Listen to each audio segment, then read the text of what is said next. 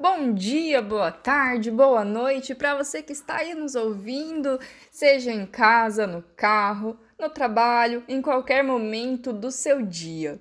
No nosso podcast, nós trazemos muitos conteúdos em relação ao mundo animal. Para quem já é mãe, pai de pet, quem está pensando em adotar, quem já adotou, enfim. Quando a gente adota um bichinho, nós nos tornamos responsáveis por ele. Por isso, todas as necessidades deles somos nós que teremos que suprir, seja ela qual for. Antes de adotar, é importante que a gente pense e coloque na ponta do lápis todos os gastos que provavelmente esse pet vai gerar para o orçamento da casa.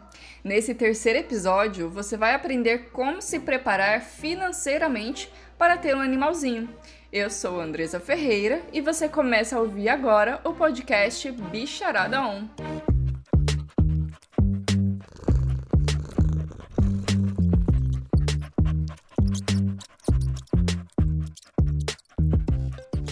No episódio anterior, a gente falou sobre a adaptação do pet na nova casa, no novo lar, né? E agora vou trazer para vocês algumas dicas de como que a gente se adapta financeiramente para esse novo pet que está chegando. É, eu em casa possuo duas, dois cachorros, né? São duas fêmeas e elas dão um gasto, viu? Uma a gente tem que levar sempre pra tosada, banho e tudo mais, porque ela cresce bastante pelo. E a outra, digamos que ela é mais econômica nessa parte, porém ela come bastante, né? E aí, quando a gente fala em ter um animalzinho em casa, será que todo mundo pensa nesses gastos que o novo morador vai gerar? O médico veterinário Sérgio Grandizoli explica pra gente quais exatamente são esses gastos e quais são os gastos iniciais que todo pet traz quando ele chega em uma nova casa. O gasto inicial geralmente é maior, então a gente precisa pensar onde esse animal vai ficar. Se ele precisa de uma cama, de uma casa, se ele precisa de caixa de areia, se for um gato, né? Então isso varia de acordo com a, com a espécie que a gente vai adotar pote, comedouro, bebedouro, essas coisas também todas as espécies vão precisar. É, adaptação da casa, se precisar colocar tela nas janelas, se precisar mudar o portão para o cachorro não fugir, o gato não sair. É, esses são os gastos iniciais, além da castração, se esse animalzinho não vier castrado já. Outros gastos que a gente tem sempre vai ser vacinação, vermifugação, pelo menos uma vez por ano a gente vai ter que fazer isso. A alimentação, que a gente tem que sempre é, escolher uma ração de boa qualidade.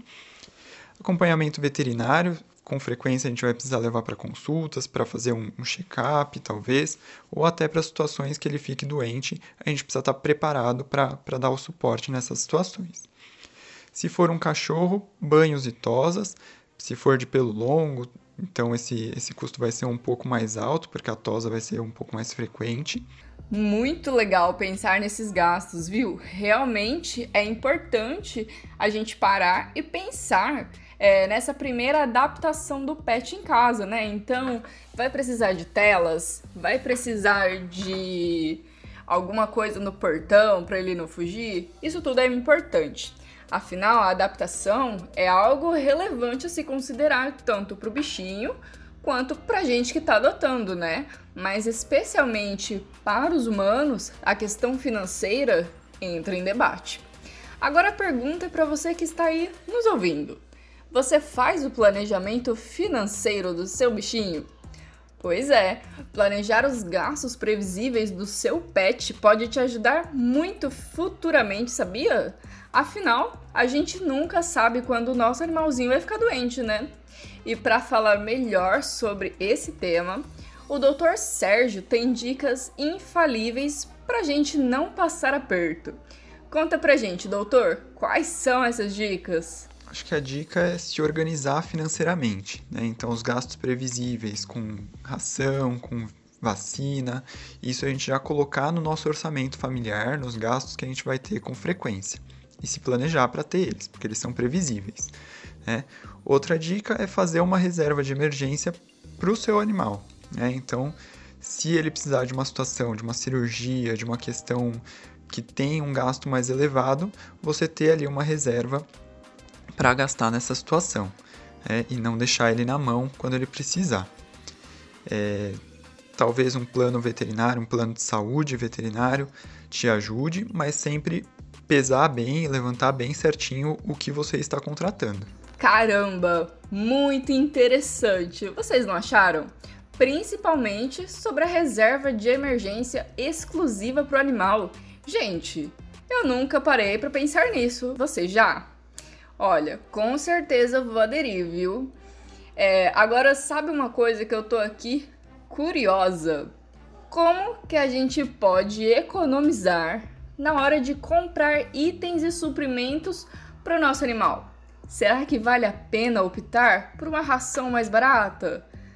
Eu não sei vocês, mas eu costumo dar para as minhas, pras minhas pets aqueles patês de cães, sabe?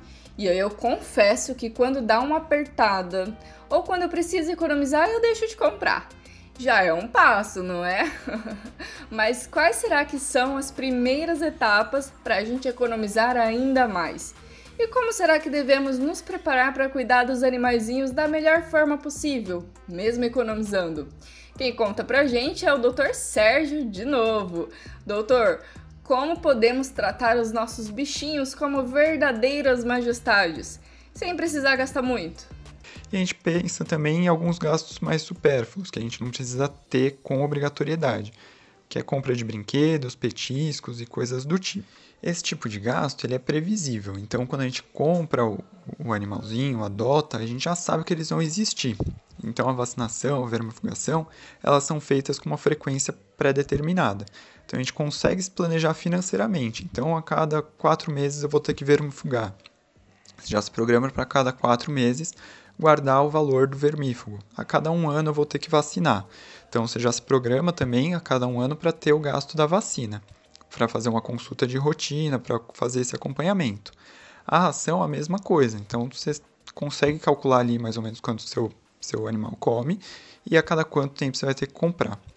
Não adianta você piorar a qualidade da ração, porque isso às vezes vai gerar até mais gastos aí com as consequências à saúde desse animal. Né? O que dá para fazer é comprar uma quantidade maior. Geralmente, quando você compra um saco grande, o preço da ração fica menor e aí você compra a cada mais meses. É, isso é uma forma de economizar e pesquisar preço, comparar em vários lugares, às vezes até na internet. Nossa, muito boas essas dicas, doutor. Ainda mais quando falamos de animal de estimação, né? A questão da economia com certeza é um assunto que interessa, ainda mais nesse momento que a gente está passando. Tem muitas famílias que possuem mais de dois animais em casa, né? Então, por exemplo, na casa do meu namorado, lá tem dois cães, dois gatos e uma tartaruga. Pensa! Parece que cada vez mais as pessoas estão é, adotando mais animais, né? E aí, para falar mais sobre esse crescimento do número de animais de estimação nas casas brasileiras, o nosso repórter Leonardo tem algumas informações pra gente. Fala aí, Léo. Agora a gente tem o IBGE dos bichanos.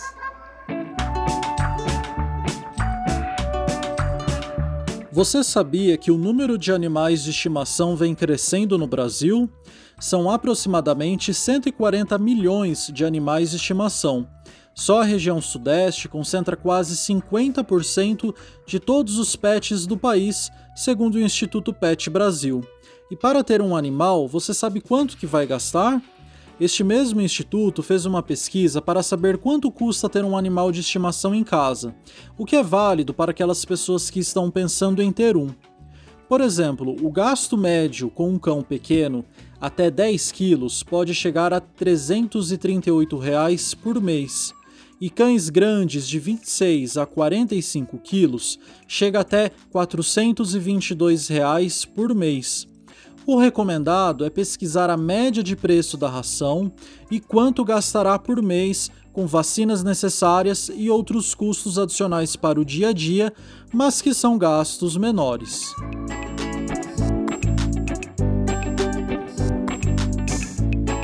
Exatamente, Léo. Reforçando aí o que o Dr. Sérgio falou anteriormente, né? Pesquisa de preço. É uma técnica antiga, mas que ainda funciona, né? Você aí, utiliza essa técnica?